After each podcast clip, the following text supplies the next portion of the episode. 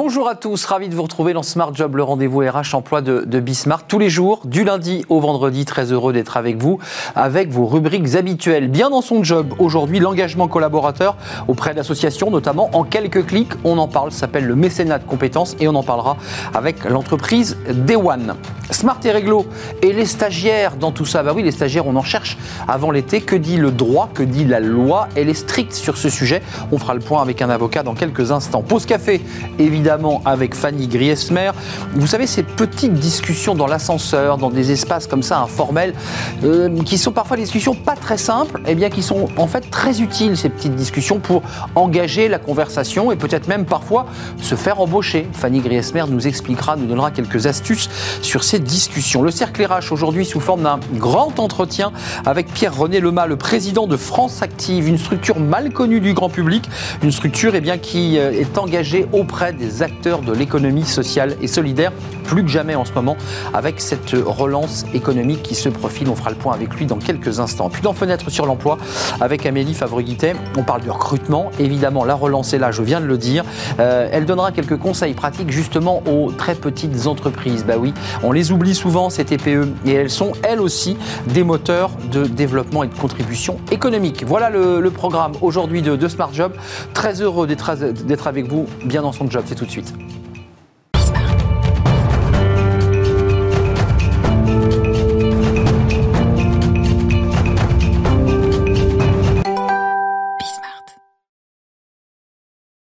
Bien dans son job, euh, on parle du mécénat de compétences aujourd'hui avec Élise Thibault-Gondré. Bonjour Élise. Bonjour. Vous êtes cofondatrice de Day One. Je voudrais pas oublier votre cofondatrice Cindy Cargol-Boer. Comme ça, voilà, vous, êtes, vous avez démarré l'aventure ensemble.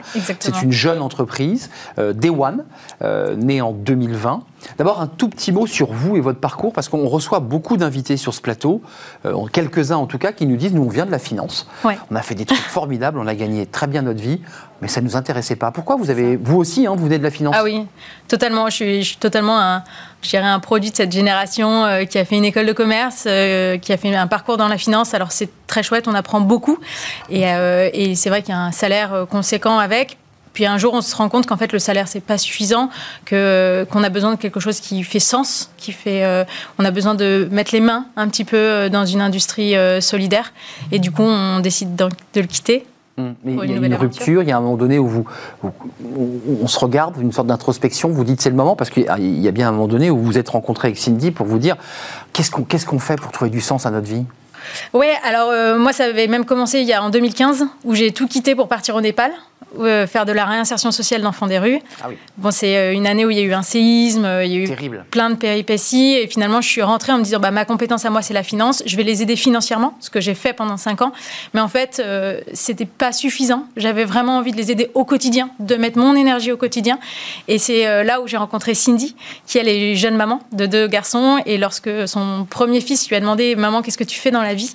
Elle a préféré parler de sa journée de solidarité plutôt que parler de son travail. Et là, elle s'est dit, il y a vraiment quelque chose à faire euh, pour accompagner les entreprises et pour accompagner ceux qui, en entreprise comme nous, cherchent du sens et de l'impact. Oui, parce que ce qui est intéressant, c'est que de l'autre côté de la barrière, vous l'avez quitté, vous l'entreprise, mais il y a des, salariés qui sont dans le même état d'esprit que vous. C'est-à-dire qu'ils sont au travail, gagnent bien leur vie, ils s'ennuient, ils cherchent, mm. ils cherchent du sens. Day One, vous dites, en tout cas c'est votre slogan, c'est une solution qui permet aux salariés de s'engager dans des associations en un clic.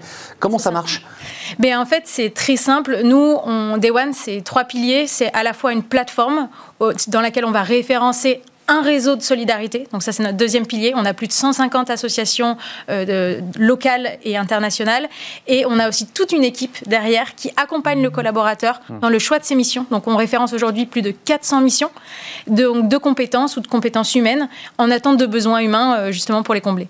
Euh, sur la liste des associations, quand vous avez accès à l'entreprise et qu'elle signe avec vous, mmh. cette liste, elle est composée de quoi? De, la Croix-Rouge, d'ONG, de, comment C'est lesquelles? Ben, En fait, on rassemble toutes les associations qui répondent aux 17 objectifs du développement durable. De l'ONU.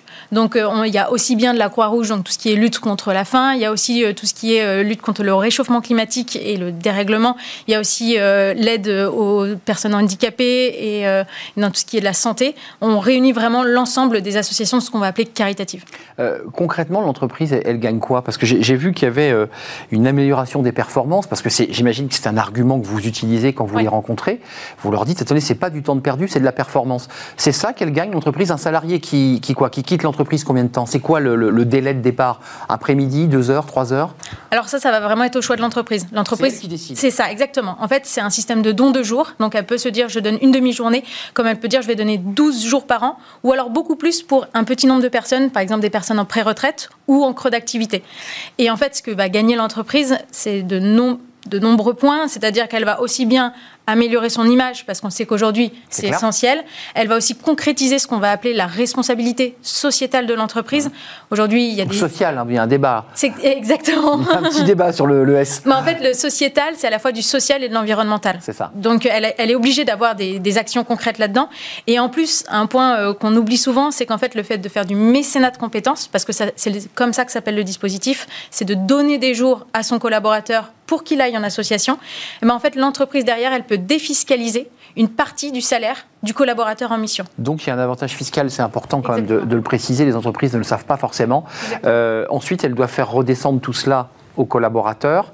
Euh, ça se passe directement avec vous, le collaborateur va sur la plateforme directement. Comment ça marche? Racontez-nous, parce que c'est intéressant de voir comment on fait. De toucher du doigt un peu la solution. En fait, c'est exactement ça. L'entreprise, ce qu'elle elle va faire, elle va nous sponsoriser, donc euh, on va créer un partenariat pour déployer la plateforme auprès de leurs collaborateurs. Le collaborateur, il a ses accès, il se connecte, il y a la page de l'entreprise qui est personnalisée, donc qui peut rappeler les valeurs de l'entreprise, pourquoi elle a décidé de faire un don de jour, parce que c'est quand même un cadeau de l'entreprise pour mmh. les collaborateurs, pour les rendre acteurs. Et donc après, le collaborateur va soit pouvoir aller voir directement les associations et trouver l'association qui fait sens pour lui, ou aller chercher par mission, en fonction de sa compétence, s'il a envie de s'engager avec ses collaborateurs. Aujourd'hui, on sait que ça fait 6, 9 mois que certains n'ont pas vu leurs collègues.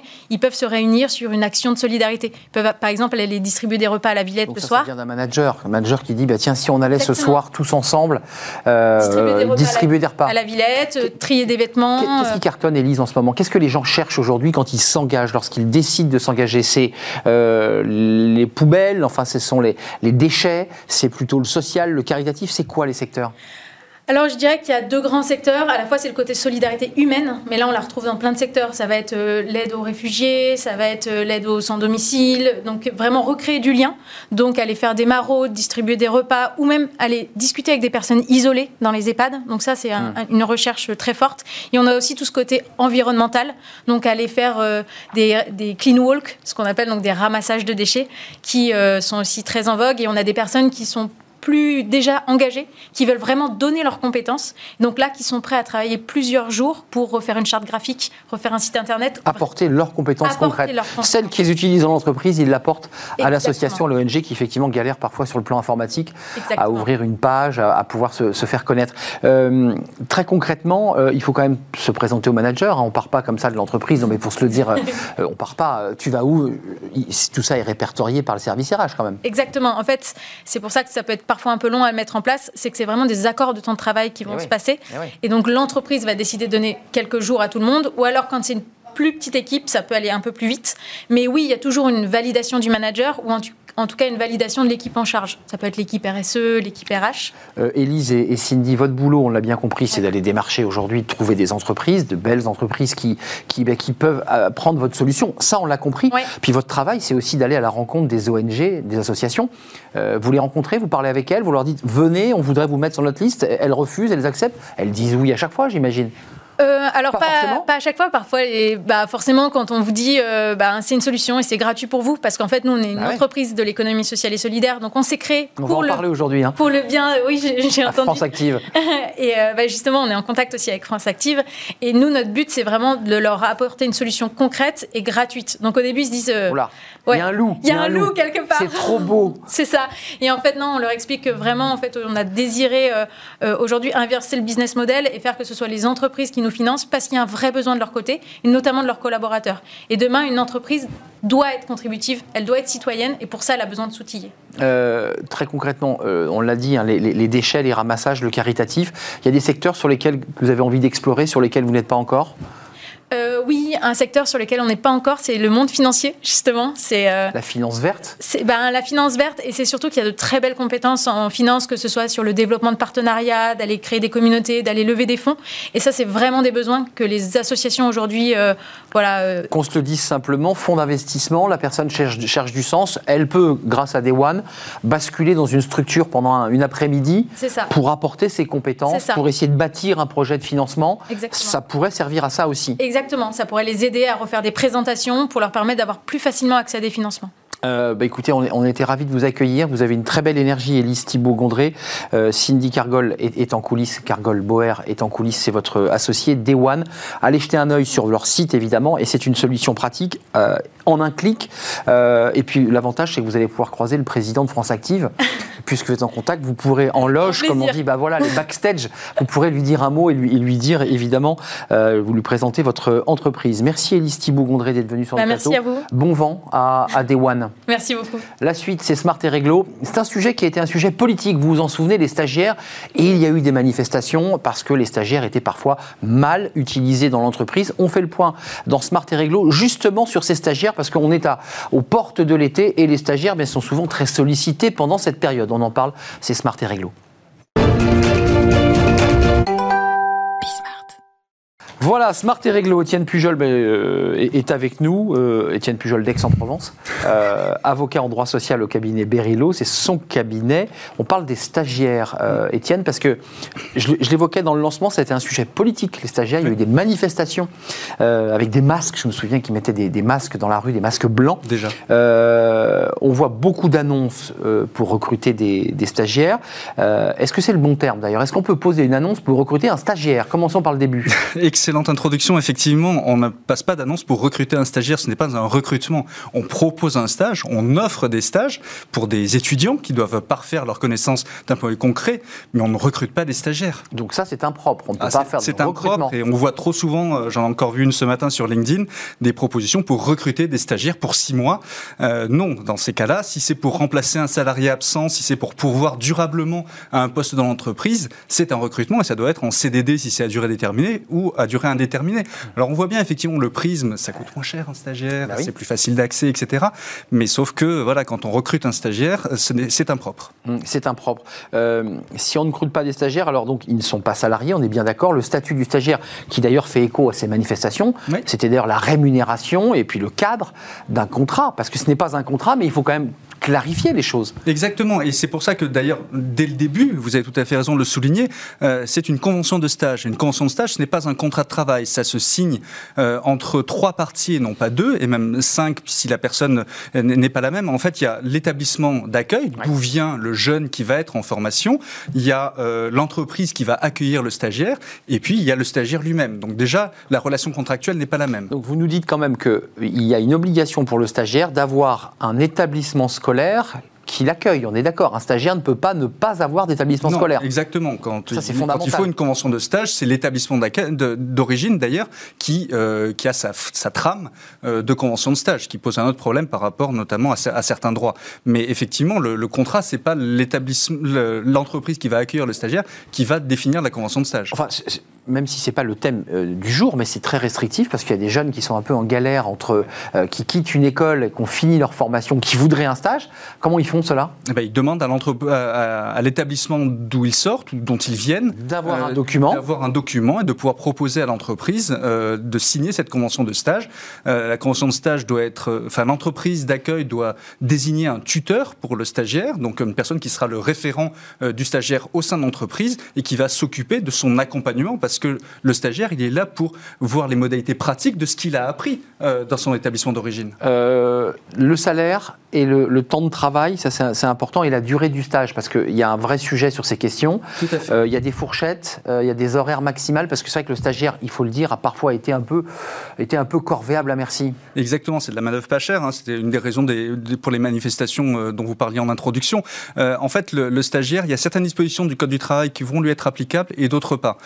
typiquement, il va être assujetti à la durée du travail. Donc, il a droit à la même durée du travail que les salariés, même temps de repos que les salariés. Il va avoir droit aux tickets restaurants si les salariés ont droit des tickets restaurants, à l'accès à la cantine s'il y a une cantine, etc., etc. En revanche, il y a certains éléments euh, du contrat de travail qui, vont, qui ne vont pas s'appliquer. Et typiquement, vous parlez de salaire. On ne parle pas de salaire pour un stagiaire, on parle de gratification. On peut considérer que c'est sémantique, mais pas que, euh, puisque euh, pas la même, la même fiscalité. C'est pas la même fiscalité, et puis surtout, c'est pas le même droit non plus, puisque typiquement, bah, il n'y a pas de cotisation pour le chômage, puisqu'ils ne sont pas salariés, la retraite complémentaire non plus. En revanche, ils vont être protégés évidemment contre les maladies professionnelles et les accidents du travail. Donc euh, la durée, c'est six mois, c'est ça la, durée six mois maximum, maximum hein, qui, peut être renouvelée ou pas? Alors non, normalement pour un, pour un même étudiant, même jeune, euh, la durée est maximum de, six mois. Il faut quand même qu'il puisse euh, avoir des enseignements aussi dans son établissement d'origine. Alors la rémunération, elle avait été négociée, en tout cas ça avait été une âpre bataille. Euh, on est à combien? 450, 480 C'est un chiffre qui est un peu flottant. On ne sait jamais exactement combien on paye un stagiaire. Exactement. En fait, contrairement aux salariés qui normalement sont mensualisés, le stagiaire, en fait, ça va être une gratification qui va être basée sur l'heure. Et, et l'heure de travail, elle est rémunérée à au minimum 15% du plafond de sécurité c'est-à-dire 3,90 euros de l'heure. Ça, c'est le minimum. Euh, oui, c'est pas cher. C'est pas cher. Eh ben non, mais c'est pour ça aussi que des entre... qu'il y a eu des abus dans l'utilisation. Les femmes de ménage à Paris, c'est quoi? C'est 10, 12 euros de l'heure euh, Oui, encore celles qui ont signé leur accord ce matin ont, eu droit à une prime pour euh, l'Ibis Batignolles. Mais, mais, mais, effectivement, on, on voit la différence entre le SMIC horaire et la gratification horaire minimale. C'est bien un minimum. Hein. Il y a beaucoup d'entreprises qui proposent plus à des stagiaires, vrai. mais il y a des contreparties aussi. Il y a des contreparties qui sont quoi? Et on les fait travailler un peu bah, plus Qui sont, euh, qui sont qu'on les assimile à des, à des salariés. Et l'inspection du travail, qui a le droit de venir, de venir constater la manière dont on recrute euh, les stagiaires et dont on utilise les stagiaires, vont pouvoir euh, soit infliger des amendes si le cadre n'est pas respecté, soit même demander à ce qu'il y ait une requalification de la relation en relation de travail. Vous faites référence, Étienne Pujol, aux start-up. Parce que c'est que les start-up qui démarrent, ces jeunes entreprises, ces jeunes pousses, bah évidemment, elles vont chercher du stagiaire parce qu'elles n'ont pas la trésor pour euh, démarrer. C'est là où on est un petit peu à la limite quand même. Mais oui, et puis il y a un, gros aspect, un gros point négatif par rapport à ça, et on le voit beaucoup euh, lors de leur première levée de fonds, hein, ces startups, c'est qu'elles euh, elles ont mis de côté, occulté la partie propriété intellectuelle, puisque on le disait, bah le code du travail s'applique pour certaines dispositions et pas pour d'autres. Typiquement, la cession des droits de propriété intellectuelle sur les algorithmes ou les logiciels, ben, ils appartiennent aux stagiaires, voire parfois à l'établissement d'origine, mais pas euh, pas l'entreprise. Vous, nous dites que le euh, stagiaire met la main jusqu'à fabriquer ou co-fabriquer des algorithmes, parce qu'il a le niveau, il, mhm. fait une école d'ingénieur. Euh, le stagiaire s'en va, il a, il a fabriqué en partie l'algorithme, mais il n'en aura aucun droit intellectuel. Alors, non, au contraire, il a les droits intellectuels, il, peut, venir les revendiquer auprès de l'entreprise. Sauf qu'en général, on ne les revendique pas. Ben, en général, on ne les revendique pas, sauf quand l'entreprise a fait sa première levée de fonds, assise sur un algorithme qui est prometteur de beaucoup de débouchés industriels. Vous parlez d'un cas concret là J'ai l'impression que vous parlez de choses très précises. Oui, ça, arrive et, l'entrepreneur euh, se trouve assez démuni quand, à l'occasion de l'audit euh, pour euh, les, premiers, les premiers business angels, les premières levées de fonds, bah, les, auditeurs lui disent Mais écoute, t'es bien gentil, mais ta propriété intellectuelle, elle t'appartient pas, elle appartient au stagiaire qui a, qui a développé le logiciel il y a deux ans. Et là, c'est un coup de massue parce ah qu'il bah doit indemniser. Il va falloir aller chercher le stagiaire pour lui faire signer une convention de cession de droit de propriété intellectuelle. Et là, évidemment, le stagiaire, il va demander une indemnisation. Et donc, le stagiaire, à ce moment-là, ce jour-là, a un peu gagné au loto quand même. Exactement. Il a un peu gagné au loto. Avant de nous quitter, quand même, on a fait un, panorama avec des règles, des cadres. Euh, il faut quand même aussi reconnaître que le stage met le pied à l'étrier à, à, des centaines de milliers de jeunes qui, un peu avant CDD, permet à l'entreprise de le tester aussi. Exactement. C'est quand même utile. Mais dans le cadre de son enseignement l'enseignement supérieur. Après, effectivement, ça peut basculer, et ça, ça arrive heureusement souvent, sur des CDI. Et dans ce cas-là, typiquement, on reprend l'ancienneté. Il n'y a pas de période d'essai puisqu'on a déjà testé euh, le stagiaire dans un environnement professionnel, même s'il n'est pas là, encore une fois, pour occuper un poste permanent ou un remplacement de l'entreprise. Mais on l'a déjà testé in situ. Et donc, il est mm, souhaitable de le convertir, puisqu'on l'a déjà formé, en, euh, en, vrai salarié. Et parce qu'on est content de lui, et donc on lui fait une proposition derrière euh, un peu plus sérieuse. Surtout avec ces derniers mois où les gens étaient confinés. Donc un stage, c'est l'opportunité maintenant de revenir. De revenir sur le marché du travail. 3,90 euros par heure de stage, 589 euros par mois minimum. C'est important pour les parents, chefs d'entreprise qui mettaient vos enfants en stage. Voilà, il y a quelques cadres précis. C'est pas moins de 589 euros. Voilà, ça c'est le minimum de base. Et puis parfois l'entreprise abonde jusqu'à 700, 800, jusqu'à 1000 euros. Mm. Merci Étienne d'être venu euh, sur notre plateau cabinet Berilo. C'était un plaisir de vous accueillir. On fait la, pause café, notre pause café avec Fanny Griesmer et c'est chaque jour. Les small talk, je me suis obligé à dire ce mot anglais. Ce sont ces petites discussions qui parfois ne ressemblent pas à grand chose, mais vous allez le voir avec Fanny, discussions qui sont parfois très utiles finalement. Small talk. Ça y est, je l'ai dit, je ne le dirai plus de toute la ah, bah, chronique. vous n'allez pas arrêter de le dire. C'est intéressant, ce sont les, petites discussions, Fanny, dont vous nous parlez. Oui. Ce sont les, dans les interstices de la vie de l'entreprise, ces petits espaces où il y a des petites discussions. Très anodines. Anodines, sans intérêt. pas grand-chose, mais pourtant. et pourtant, c'est si important. Alors, vous avez sûrement euh, vécu ce, ce genre de moment gênant. Vous arrivez au bureau, hein. vous prenez l'ascenseur, il y a quelqu'un qui vient mettre le pied euh, pour euh, éviter que les portes ne se referment.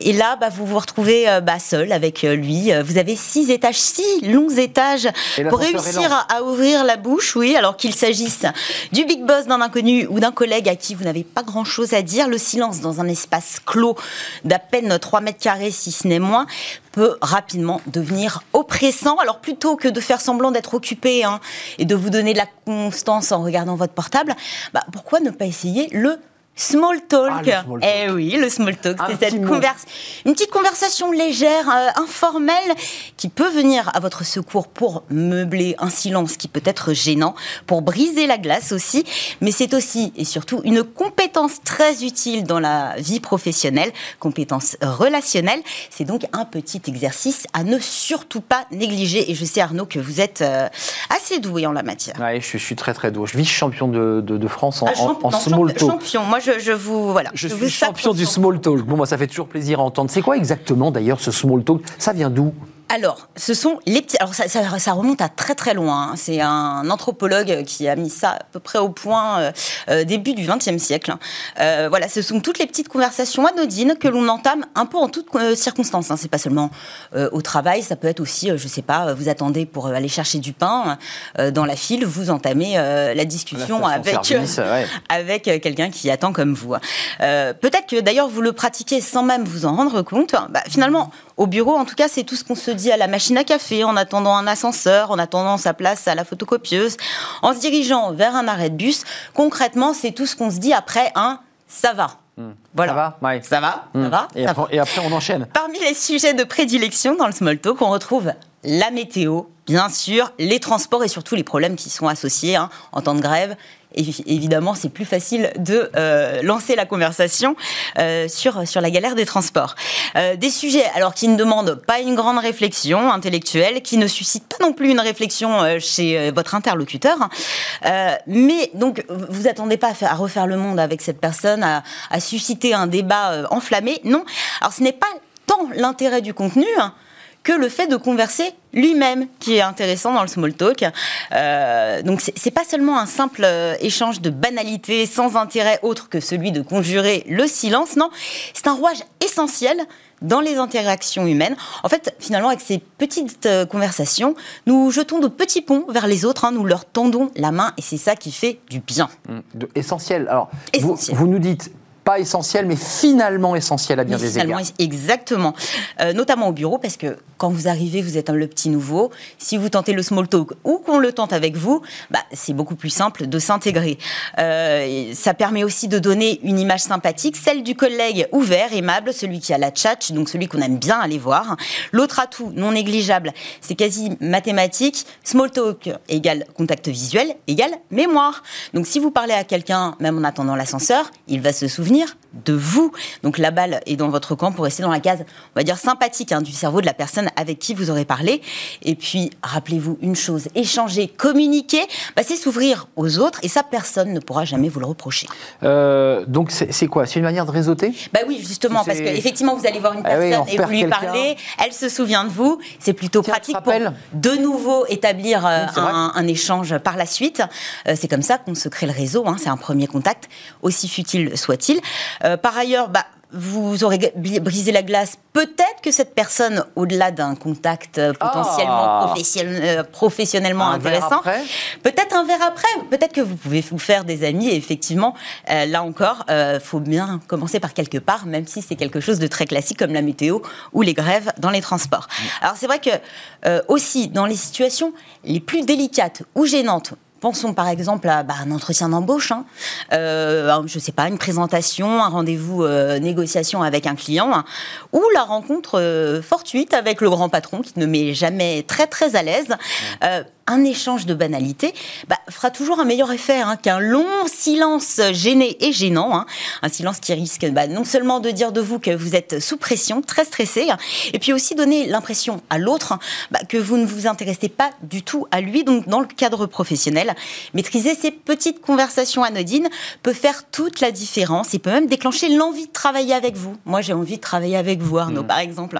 il euh, s'agit d'une compétence une déclaration. relationnelle. On travaille des gens donc je suis ravie de travailler avec vous, notamment parce que vous pratiquez le small talk. Parce que je suis vice-champion du monde de small talk.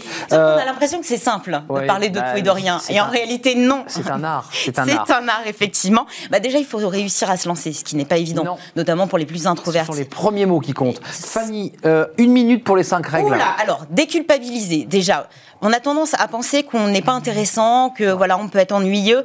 C'est faux. ce que les, personnes se, souviennent en fait de l'impression qu'ils ont eue avec vous, pas tant de ce que vous leur racontez. Ça, c'est important. Euh, bah, pour sortir du ping-pong, ça va, et toi, bien, oui, bon, voilà, euh, c'est très très long. Euh, bah, posez des questions ouvertes à votre interlocuteur, hmm. pas celles où on répond juste par oui pour, euh, bah par non. Pareil, jouez le jeu si on s'intéresse à vous, répondez pas par un oui, ça, ça, va aller trop trop trop vite. pratiquez une... Ça, c'est la règle 3. Hein. Règle 3, c'est pratiquer une écoute active, c'est-à-dire que bah, écoutez réellement la personne. N'hésitez pas à rebondir aussi sur ce qu'on vous dit. Euh, évitez les sujets négatifs, polémiques. Voilà, on, reste dans le léger. Ça évite de faire des impairs, surtout avec quelqu'un que vous ne connaissez pas trop trop. Et qui est peut-être à l'origine de la bêtise. Effectivement. Et puis surtout, évitez de vous approcher à une personne qui n'a pas envie de rester avec vous. si vous voyez qu'elle commence à avoir des petits gestes nerveux ou un bon, bah c'est très clair. Allez, on débranche, retirez la prise. apparemment, selon une étude américaine, je trouve ça très intéressant, seulement 2% des conversations s'achèvent lorsque les deux participants le décident. C'est quand même très très peu. généralement, il y en a un qui veut tenter de fuir. Donc voilà, laissez-le partir. exactement. Règle numéro 5.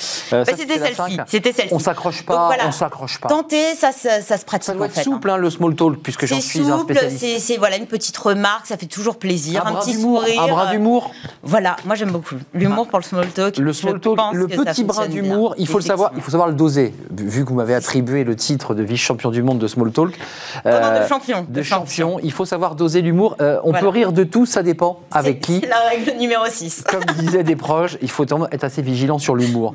Merci Fanny. Merci à vous. Vous avez fait d'ailleurs des, une chronique poupée gigante parce que vous avez évoqué aussi la possibilité de pouvoir prendre un verre. C'était une de vos chroniques. L'afterwork. Je faisais exprès. C'est plus simple de faire un afterwork. Je voulais qu'elle me remette un mot en anglais, afterwork et, et small talk. C'était non pas le grand entretien, c'est dans quelques instants, c'était la pause café de Fanny Griesmer. Le grand entretien, c'est juste après la pause. On, sera avec Pierre-René Lema, euh, personnalité, euh, une figure, euh, puisqu'il a été secrétaire général de l'Élysée. Il est aujourd'hui le président de France Active. Qu'est-ce que c'est France Active? Quelle est son action? Quelle est sa mission? Que font-ils exactement? On va en parler avec lui. Il est notre invité dans le cercle RH juste après cette pause.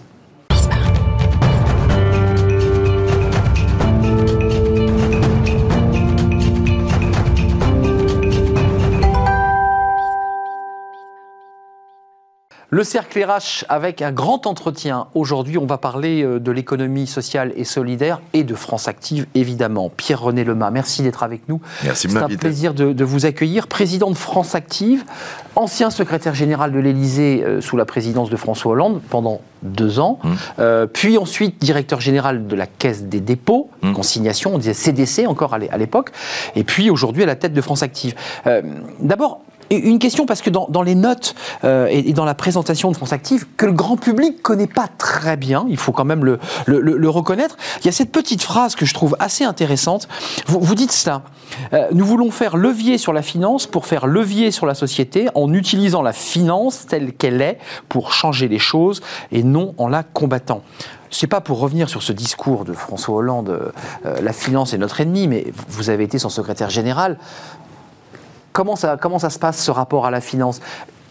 Fut un temps, la, la gauche, faut le dire très directement, considérait que l'entreprise était, était, globalement des suceurs de sang de capitalistes et qu'il n'y avait rien à faire avec eux. Ça a quand même pas mal évolué depuis. Ah, ça, ça, a évolué quand même depuis 30 ans, hein, quand même. Quand même, ça a bougé. Oui, ça a bougé depuis assez longtemps. Et avec François Hollande, parce qu'il y a eu le pacte de compétitivité, le, pacte, de responsabilité. exactement. Bah, Donc il y a eu une politique qui a été d'ailleurs critiquée parce qu'elle était considérée comme trop favorable à l'entreprise. Par les frondeurs, rappelez-vous. Oh, ça, je me rappelle. Euh, j'ai quelques souvenirs assez euh, précis, piquants et pas toujours agréable. Mais euh, vous savez, euh, dans le monde tel qu'il est, dans l'économie telle qu'elle est, la finance joue un rôle. Alors ce rôle, on peut le, critiquer. Moi, je le critique euh, dans la mesure où la finance aujourd'hui prend le pas largement sur l'économie réelle. Lorsqu'on voit l'évolution des choses et les marchés internationaux. Toujours, vous avez ce sentiment-là? Ah oui, je, je, persiste à penser qu'il y a une déconnexion aujourd'hui entre euh, la finance au sens international du terme, les marchés financiers au sens global, même s'il y a une meilleure régulation par les banques centrales depuis quelques années, et puis, et puis l'économie réelle.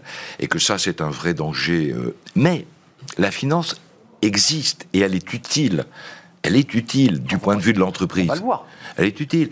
Et donc le pari de France Active, qui est une, c'est un mouvement France Active, c'est un objet assez étrange parce que. Oui, c'est pas un club de foot. L'article commence par dire c'est pas un club de foot, c'est pas, mais c'est quelque chose, de, c'est maillé en fait. Alors je vais vous dire, c'est euh, c'est une fédération d'associations c'est 2500 euh, citoyens bénévoles euh, qui nous accompagnent, euh, qui regroupent 40 associations régionales. Voilà, ça c'est le socle. Et puis c'est deux sociétés financières une société de garantie et une société d'investissement. Direct. Et donc, c'est un mélange assez étrange, d'ailleurs, aussi bien le monde associatif que le monde des marchés nous regarde comme ça, en disant c'est on est étrange, quoi. On est à la fois associatif et financier. Et le pari qu'on fait. Oui, c'est assez étrange, cette hybridation. Euh, c'est une sorte d'hybridation. Alors, cette hybridation improbable, elle marche depuis 30 ans. Et le pari qu'on fait est le suivant c'est de dire que on peut amener des gens très éloignés de l'activité de l'emploi, des gens en galère, des gens paumés, des gens euh, en grande précarité, on peut les amener à une réinsertion sociale et nous on fait le pari de dire que à côté de la réinsertion par le salariat, il y a une réinsertion par la création d'entreprise. Ça, c'est un vrai oui, pari. on revient sur cette réconciliation eh idéologique. Eh on peut créer sa boîte. On peut créer sa boîte. son chemin. Et, pour ça, on doit utiliser la finance. Et, et c'est l'autre pari qu'on fait. C'est de dire que tout ça ne doit pas se jouer uniquement sur de l'argent public, vous voyez, euh, par rapport à l'image traditionnelle qu'on peut avoir de la gauche traditionnelle. Hum. Nous, on fait le pari que c'est pas par l'argent public, c'est par l'utilisation intelligente de l'industrie financière. Alors on fait levier sur l'industrie financière, pas tellement pour qu'elle gagne beaucoup d'argent, on gagne pas beaucoup d'argent avec l'économie solidaire, hum. mais, mais, on sort pour qu'elle aide voilà, pour qu'elle aide à la création d'activités et d'emplois. 42% euh, des profils des créateurs, pour situer l'action que vous menez, parce qu'on est dirigé vers des personnes parfois précaires, 42 étaient en grande précarité, 49% de ces profils étaient des femmes, 30% mmh. euh, ont moins de 30 ans, donc c'est des gens qui étaient comme ça en galère, à qui mmh. vous donnez un, coup de pouce, euh, et 23% des demandeurs d'emploi de longue durée, donc des gens qui étaient éloignés de l'emploi. Quelques mots avant de parler de votre plan de relance, parce qu'il y a quand même l'idée là aujourd'hui mmh. qu'il faut aussi accélérer. Euh, pour ceux qui, cherchent à contacter France Active, comment marche votre dispositif? Je suis en précarité, on m'a détecté, on me dit à l'oreille, va donc voir France Active. Comment ça marche concrètement? Ah bah Alors c'est très simple, ça marche comme on est régionalisé. On est dans toutes les régions. Et puis on a à peu près 130 points de contact sur l'ensemble du territoire. Ça peut être direct, notamment en région, parce qu'on on, connaît les... Mais quand on ne connaît pas, on peut passer par euh, franceactive.org. Euh, il suffit d'ajouter le nom de sa région. France Active Normandie, France Active Bretagne, France Active Grand Est, voilà. Et puis il y a une troisième manière de prendre contact avec nous, c'est tout bêtement la banque. Parce que je veux dire ce qui se passe. Euh, un des succès de France Active, c'est qu'aujourd'hui. La banque, la vraie banque, la, banque, de détail qu'on va voir. La banque, la banque Ma de banque. détail, votre agence, là. La, la, banque nous connaît. Et donc, à nouveau, c'est un des succès de France Active. Vous êtes, euh, vous avez une idée, vous avez un projet, vous allez voir la banque. Alors évidemment, vous n'avez pas d'argent, hein. donc vous allez voir la banque pour demander un prêt. Et tort un peu le nez. La banque vous dit votre truc, c'est drôlement intéressant, ou pas d'ailleurs, mais elle vous dit c'est drôlement intéressant, mais écoutez, non. Est-ce que vous avez des garanties? Non. Ah non. Est-ce que vous pouvez hypothéquer la maison de la grand-mère? Non. Euh, vous devriez aller voir France Active, dit la banque. Parce que ça, vous êtes la garantie, vous Nous, on est la garantie. C'est-à-dire que, euh, au fond, euh, on dérisque la banque. Nous, on croit au projet. On dit ça, c'est un super projet. Euh, on accompagne le porteur de projet à la banque ou la banque nous appelle. Et nous, on dit, bah, écoutez, nous, on y croit. Donc, on va vous garantir, vous, la banque, jusqu'à 60, 70, 80%. Les femmes, on a fait ce, choix, un entrepreneur femme, une porteuse de projet, 80% est garanti par nous. Donc la banque dit, moi, mon risque, il est à hauteur de 20%. Donc ça va. Ça se joue. Ça va. Ça se joue, ça se joue. Et bon an, mal an, on crée euh, 8000 entreprises comme ça par an. 35 000, avant Covid, puisqu'on va parler de la, période COVID. mais c'était 35 000 emplois et 8 000 entreprises. Là, euh, vous êtes solidaire face à la crise. Les chiffres sont impressionnants. C'est 410 millions mobilisés pour 58 000 emplois. Et j'ai vu que quand vous créez, quand France Active accompagner la création, on passait de 1 et en 4 ans, l'entreprise créait des petits avec 4 ou 5 emplois, on est d'accord C'est ça, Donc, 4,2. 4,2, qu'on n'est pas loin de 5.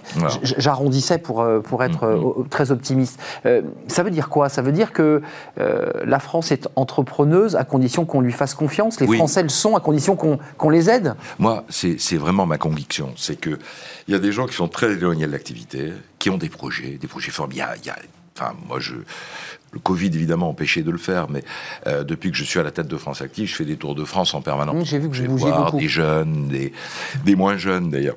Il y a plein de projets. Et ces projets, euh, il faut que le système économique les porte. Il les porte pas spontanément, ça n'est pas vrai.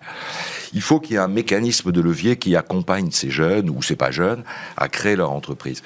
Et ça, c'est un peu le rôle de France Active. Au fond, on les accompagne, on leur explique ce que c'est qu'un business plan, on les aide à monter leur projet. On le fait même de manière très systématique depuis quelques années avec. Sous, euh, sous forme du tutorat, c'est-à-dire France Active à quelqu'un qui va venir euh, leur, leur, expliquer concrètement. On fait, on fait mieux que ça. Pour une trentaine de projets par an, euh, qui nous paraissent vraiment formidables, on, accompagne l'entreprise presque euh, physiquement et financièrement. C'est-à-dire, on, fait un partenariat avec une boîte, une, grande entreprise, et on dit au porteur de projet, on lui dit, bah voilà, pendant 8 mois, 10 mois, peut-être un an, tu vas avoir une somme. On va te payer en quelque sorte. Et avec ce financement-là, qui est une sorte de salaire, c'est pas un salaire, tu vas monter ton projet et il monte le projet. Voilà, et on l'accompagne. C'est un peu business angel, enfin d'une manière réduite, mais il y a un peu de cette idée. C'est business angel avec euh, cette idée. Une vision sociale. Ouais, avec cette idée que notre projet il est d'abord social, sociétal comme on dit maintenant, euh, écologique. Si vous voulez, on, on a tellement mis l'accent dans notre pays depuis quelques années sur un objet formidable d'ailleurs, c'est les startups. J'étais euh, président de BPI France oui, j'ai oublié de le préciser. La Startup Nation. Nation, la Startup euh, Biotech. On y voit une petite critique quand même là, euh, non Il n'y a, pas espèce de mots comme ça. Ouais, parce que c'est pas l'alpha et l'oméga. Moi, je crois beaucoup aux, aux, startups du social, celles qui ont une vocation économique. C'est ça l'économie sociale j'ai vu, il y a le compostage, il y, a le covoiturage, il y a plein de projets qui sont tournés vers l'écologie, vers la transformation. C'est ça l'idée. Euh, il n'y a pas une boîte en fait en France aujourd'hui d'économie sociale qui un jour ou l'autre n'ait pas été financée par France Active. Euh, l'avenir, c'est quoi? Parce que là, on est en train de nous dire, je pense que c'est vrai d'ailleurs, hein, la relance pointe son nez, euh, ça y est, c'est septembre, l'économie repart, tout augmente, l'essence, les prix. Euh, la relance pour France Active, c'est quoi? C'est quoi les projets de relance? Comment on fait là? Alors nous, on a deux idées assez simples. Hein. La première, c'est de, de, se remettre dans ce cycle vertueux qui est d'aider les porteurs de projets, les gens qui ont des idées, à créer leur boîte. Voilà. Euh, ça, a baissé enfin, Ça, s'est tari pendant le Covid Ça a baissé. Ça a baissé pendant le Covid. Euh, on était à 8000 par an, on est à 6000 l'année passée. Hein, donc ça a un peu baissé pendant le hmm. Covid et on peut comprendre. Bien sûr. Et puis, donc, donc notre idée, c'est de reprendre ce, cycle vertueux. C'est vertueux pourquoi? Parce qu'il faut faire attention. Hein.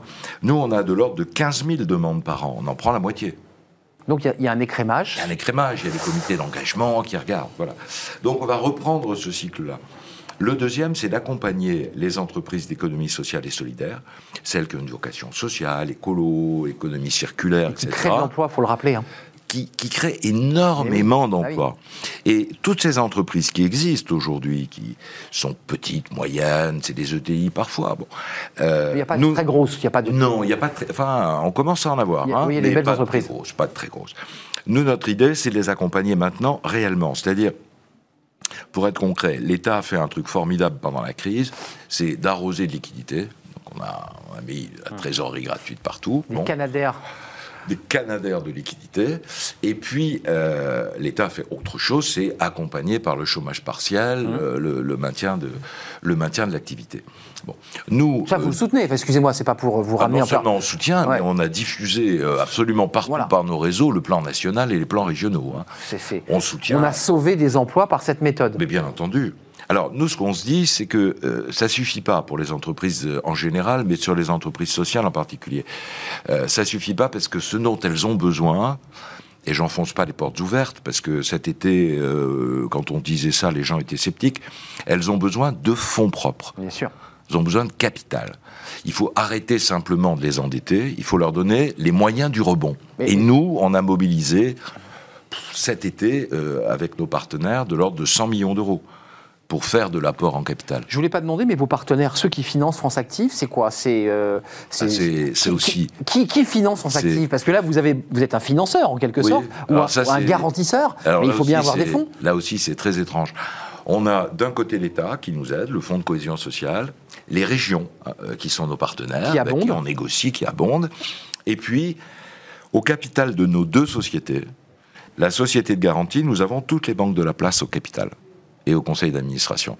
Et la société de financement en investissement, l'asset manager en quelque sorte du social, on a en gros tous les gros gestionnaires d'actifs, Amundi, euh, Mirova, BNPP, etc. Eux aussi Vous voyez qu'on fait levier avec eux.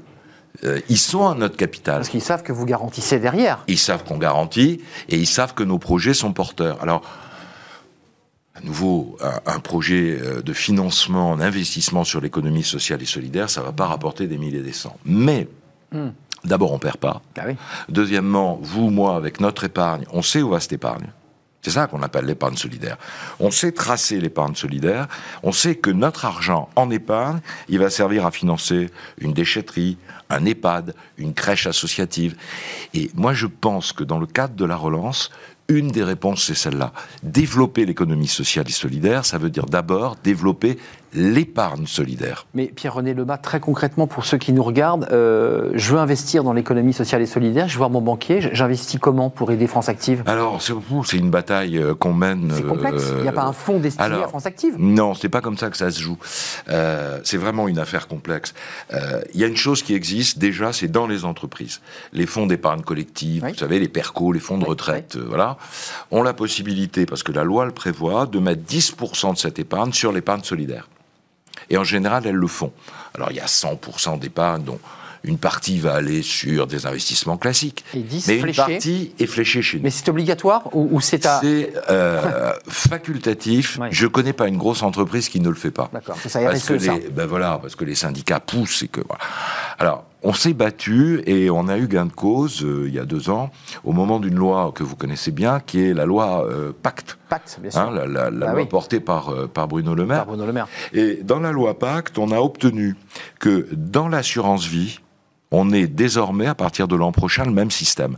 C'est-à-dire sur l'assurance vie, vous allez pouvoir mettre gros, 10% de l'assurance vie, théoriquement, hein, 10%. Ça représente des volumes financiers importants. Et donc on espère pouvoir déplacer ces volumes financiers sur l'épargne Donc améliorer encore votre ah stock et votre capacité de pouvoir garantir et accompagner. Ce qui vous freine, excusez-moi, c'est important, c'est 15 000 projets, 7 000 ou 7 500 sont, mmh. sont éliminés, c'est parce que vous êtes limité en trésorerie ou c'est parce que le projet ne vous convient pas? Non, c'est parce qu'on prend les bons. Parce que vous choisissez les meilleurs. On choisit les meilleurs. On n'est pas, on pas vraiment limité. Vous savez, on a mis l'année passée avec tous nos partenaires, hein, mais on, a quand même réussi à mobiliser l'an passé, année de crise, on a mobilisé de l'ordre de 410 millions d'euros pour accompagner. Euh, pour financer et pour investir. Et là-dedans, on a euh, plus de la moitié de cet argent qui est en garantie, mais le reste qui est en prime, en prêt participatif ou en aide à ce que vous connaissez aussi, qui s'appelle le microcrédit. Oui. Hein, les entreprises de microcrédit, nous les finançons aussi. Et donc, on a une espèce. Si vous voulez, moi j'ai une ambition à moyen terme. L'ambition, c'est qu'on commence France Active, effectivement pas très connue, qu'on commence, à se faire connaître. Mais voilà, je voudrais bien qu'on commence à avoir un rôle de place en quelque sorte, dans cet univers du social. Mais vous dirigez une banque, euh, Pierre-René Lemas, c'est un peu ça. Vous, ça me rappelle mon vieux temps. Bah oui, c'est ça. C'est, finalement, vous, liez, euh, je dirais, vos, vos convictions Mmh. le social, l'économie solidaire, avec le bancaire en fait. Ah ben je vais vous dire, c'est pour ça que j'y suis venu.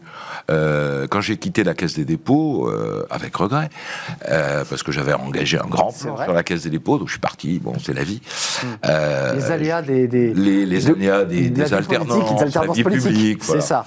Mais comme je suis un vieux préfet, j'ai l'habitude. Vous savez, puis préfet c'est ce truc qui va disparaître et qui existait avant. Ouais, ouais c'est ça. Euh, c'est pas sûr encore. Non, c'est pas sûr. je me suis dit, je cherche quelque chose qui... J'aurais pu aller chez Morgan Stanley. J'ai pas fait ça. Oui, c'est vrai. Je me suis dit, euh, je veux quelque chose qui soit du côté du territorial. 40 associations territoriales, ça me va bien. Du côté du social, c'est notre vocation, sociale et écologique. C'est pas un projet pour le profit, c'est le profit pour le social.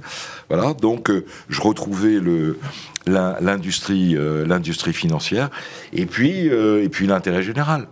Et, je trouve que c'est une alchimie formidable. C'est un beau mariage. Et d'ailleurs, euh, je suis souvent, euh, avant le Covid, à Bruxelles ou à Luxembourg, on est très accompagné par le, la Banque européenne d'investissement, le Fonds européen d'investissement. Et mes interlocuteurs européens me disent, mais pas mal votre modèle. Euh, on, commence à, on commence à lorgner sur, le, sur votre modèle. Ouais. C'est pas tellement de l'argent. Oui, sur ce triptyque, sur le trépied, ouais. Oui, c'est de l'argent public. Mais pas vraiment direct. Pas direct. Mais non. C'est de l'argent privé. Et puis, c'est une vocation sociale. Euh, Pierre-René Lema, avant de nous quitter, juste quelques mots. On a commencé par la politique avec ces frondeurs qui vous rappelaient de mauvais souvenirs. Euh, vous, la regardez comment cette année 2022 de votre fenêtre? On nous avait parlé d'un choc, d'un mur de licenciement. On ne le voit pas arriver, ce mur. Est-ce que, est que vous avez des inquiétudes côté euh, entreprise sociale et solidaire? Est-ce que déjà des entreprises sont défaillantes Vous dites, je ne paierai pas le PGE. C'est quoi la situation là? Alors, on, a, on a fait une, étude à la fin de l'année passé qui porte sur... Euh, vous savez, on a eu 30 000 entreprises au téléphone hein, pendant la crise. 30 000 au téléphone, par net, etc. On a pris un échantillon que je crois représentatif quand même de 10 000. On est en train de travailler sur ces 10 000. Ça intéresse d'ailleurs la Banque de France, notre échantillonnage. Grosso modo, on est dans la même situation dans l'économie sociale que le reste de, l'économie. Euh, c'est-à-dire qu'on a un certain nombre d'entreprises qui, objectivement, sont en survie artificielle. Pas dire l'inverse, c'est une réalité. Est-ce que tout ça va se traduire par un, un océan de faillite au début de l'année prochaine, j'en sais rien, parce que le gouvernement repousse les gestions. Oui, il a encore repoussé sur certains euh, secteurs. Donc euh, je ne pense pas que ce sera au début 2022. Je pense qu'il va venir un moment, et moi je suis un peu inquiet. L'heure de vérité. Mais oui, il va venir un moment où il faudra bien rembourser les PGE. Euh, il faudra les rembourser selon vous? Ah, moi je pense qu'on. Alors peut-être. On ne peut pas, le transformer en capital, le transformer, j'allais dire presque en subvention. Moi je plaide pour ça. Mais ah je suis conscient en même temps des risques de distorsion de concurrence qu'on peut créer dans un dispositif de ce type qui deviendrait pérenne.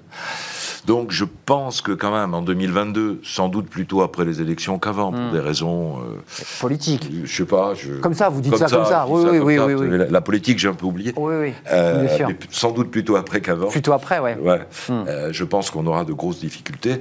et je pense que de ce point de vue-là, l'économie sociale, qui correspond à quelque chose qui s'est développé un peu pendant la crise. Non délocalisable. Enfin, je sais pas si. Bah, c'est important, c'est les emplois sur le terrain. Bah oui. Écologique, non territorialisable. Bien sûr. Vous savez, euh, Prenez, je vous donne un petit exemple. à Figeac, la ferme de Figeac, c'était l'idée de développer la fraise, des cultures locales mmh, sur un mmh, mode coopératif. C'est devenu la plus grosse entreprise du département. C'est pas rien. Ça veut dire que progressivement, cette économie qui apparaissait à beaucoup euh, de financeurs classiques, un peu désuète et surtout hors du temps, je pense que c'est une économie d'avenir. Retour à l'économie sociale et solidaire. Euh, et, France Active, euh, par la voix de son président, accélère et veut se faire connaître aussi pour que cette marque, parce que c'est une marque, France Active. C'est un peu une marque. Euh, c'est devenu une marque et ça devient mm. tout doucement une marque bah, avec un. Mais c'est d'abord un mouvement, vous voyez. C'est un mouvement de terrain. C'est un mouvement de terrain. J'ai bien entendu. Merci Pierre-René Lemas. C'était un plaisir de vous accueillir. Merci. Vous êtes le président de France Active. Allez voir vos banques. Les banques sont partie prenante, puisqu'on l'a entendu. Elles, elles, financent en quelque sorte indirectement ce, ce beau mouvement qui est France Active. Merci, d'être venu sur notre plateau. C'est bientôt terminé, mais pas, pas encore.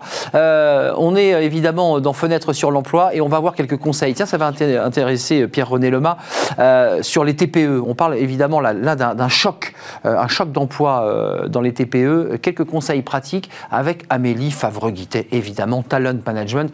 Qu'est-ce que doivent faire les TPE bah, pour ne pas disparaître On en parle avec elle.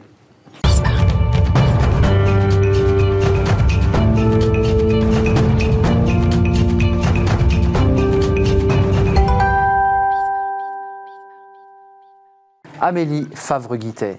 Comment ça va? La pleine forme, comme toujours. La pleine forme, il faut quand même dire à nos téléspectateurs que ces, fauteuils ne sont pas agréables.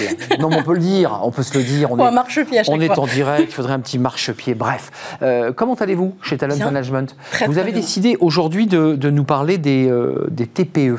Euh, d'abord, pourquoi ce choix? Parce que la semaine dernière, je ne sais pas si vous avez suivi nos émissions, mais on avait une avocate qui évoquait quand même le risque pour 100 à 150 000 TPE, oui. chiffre énorme, des difficultés. Pourquoi ce choix, Amélie? Parce qu'il y en a quand même qui survivent heureusement, et il y en a qui ont besoin de recruter, encore plus, heureusement, mais qui n'y arrivent pas. Aujourd'hui, il y avait un chiffre de BPI alors, qui date de 2019. 41% des TPE-PME n'arrivent pas à recruter. Et 60% stoppent leur recrutement faute de CV. Euh, ça, vient de quoi? Quand vous parlez de TPE, donc c'est très vaste, hein, ça peut être des TPE de la plomberie, ça peut être de la tech, enfin bref, pourquoi elles ont comme ça une difficulté à recruter? C'est bah, pas attractif? C'est pas attractif. Et à côté, on a des mastodontes qui ont des marketing RH, qui ont euh, des huileries qui fonctionnent très bien parce que bah, elles ont, elles ont le, budget pour communiquer et puis elles ont le nom. Quand on dit qu'on va travailler pour un grand cabinet de conseil, un grand cabinet, une grande entreprise du CAC 40, ça claque beaucoup plus sur le CV. Euh, vous voulez nous donner des conseils pratiques, leur donner des conseils pratiques. Quels sont vos conseils, euh, Amélie, aujourd'hui, en direction des TPE Première chose, allez voir l'APEC. L'APEC, c'est l'association normalement pour l'emploi des cadres, donc cadres et assimilés cadres. Pour le coup, l'APEC peut les accompagner, que ce soit pour des recrutements, euh, l'ouverture de la CVTech, c'est-à-dire que l'accès à la CVTech est gratuite sur l'APEC. On peut déposer gratuitement une offre d'emploi, qui est quand même visible par un large monde.